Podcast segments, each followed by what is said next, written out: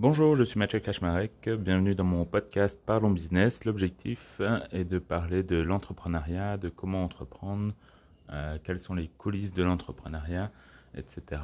Aujourd'hui, le sujet c'est euh, faut-il absolument faire du développement personnel quand on est entrepreneur? Donc, le développement personnel, pour ceux qui ne savent pas, c'est un sujet très très euh, tendance en ce moment. Euh, on en met un peu à toutes les sauces. L'objectif, c'est quoi? C'est de mieux se connaître euh, et d'être mieux. Mais moi, je pense que au niveau entrepreneurial, c'est absolument nécessaire euh, de se former au développement personnel en tant qu'entrepreneur. Pourquoi? Parce que la vie d'entrepreneur, c'est fait d'inconnus, en fait. tous les jours, on va rencontrer des nouveaux défis, on va rencontrer des nouvelles situations, on va devoir gérer des nouveaux gérer des problèmes humains, des problèmes euh, de contrat, de négociations. Il va falloir forcément appuyer sur différents points qui font que si on ne se connaît pas soi-même un minimum euh, et on ne connaît pas la, nature humaine, euh, eh ben on perd des armes en fait dans ces négociations ou ces moyens de communiquer, de s'améliorer. Et un peu comme un entrepreneur va toujours chercher une nouvelle idée, euh, comment améliorer son produit, comment améliorer son service, je pense qu'il est absolument nécessaire pour un entrepreneur de se dire, OK, comment je m'améliore moi aussi pour aider ma société. Non seulement m'aider moi, mais, aider ma société aussi, puisque on va être plus épanoui, plus, euh, comment dirais-je, euh, oui, plus épanoui tant dans la vie professionnelle que personnelle. On va mieux s'entendre avec nos proches avec nos collaborateurs. Et tout ça, ça fait que bah, finalement, on crée une synergie qui débouche sur un meilleur axe euh, professionnel.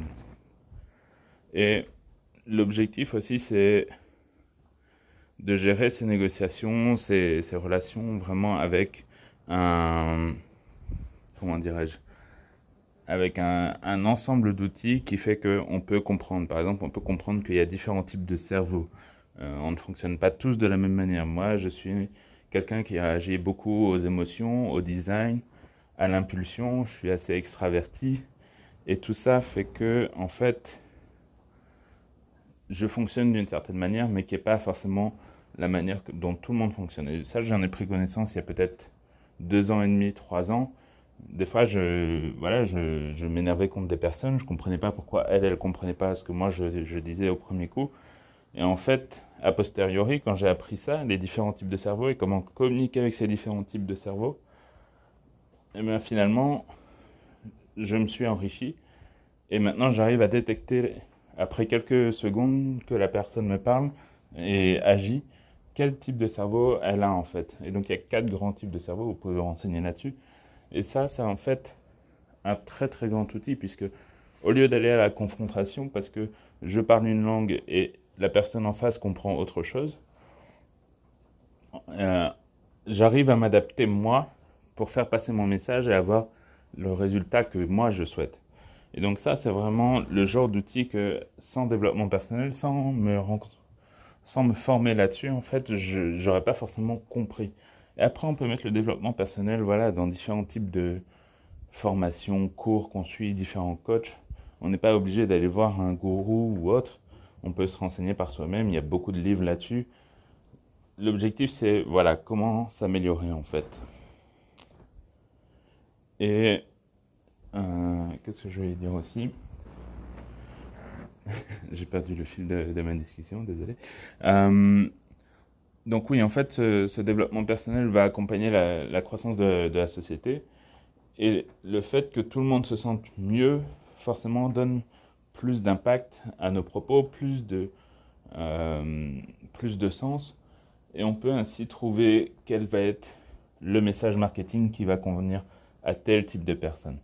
Quel est le message marketing qui va convenir à tel autre type de personne? Puisqu'en fait, on ne réagit pas tous à la même raison. Si on achète une voiture, il y a certains qui vont chercher le design, la vitesse, il y en a d'autres qui vont chercher le confort, la sécurité, est-ce qu'il y a assez de place pour les enfants? Est-ce que on n'a pas tous les mêmes critères en fait? Et donc selon même une personne par exemple qui dit voilà je cherche une voiture pour ma, famille, eh ben il y a celui qui va vouloir quand même une voiture qui va être par exemple un Audi, euh, une Audi break, euh, parce qu'elle allie euh, design, puissance, mais aussi la famille. Et puis il y a des personnes qui vont juste se contenter peut-être d'une marque moins prestigieuse, moins performante, euh, plus, accessible. Tout, tout dépend en fait comment on va avoir la perception. Et donc, un vendeur de voiture va avoir une autre manière de communiquer en fonction du type de personne s'il s'en rend compte.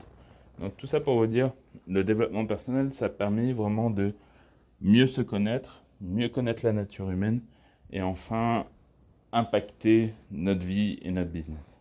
Sur ce, si vous aimez, likez, euh, partagez, abonnez-vous, n'hésitez pas à m'envoyer des remarques, euh, des commentaires, des demandes de sujets, je serai plus que ravi de vous en parler. À bientôt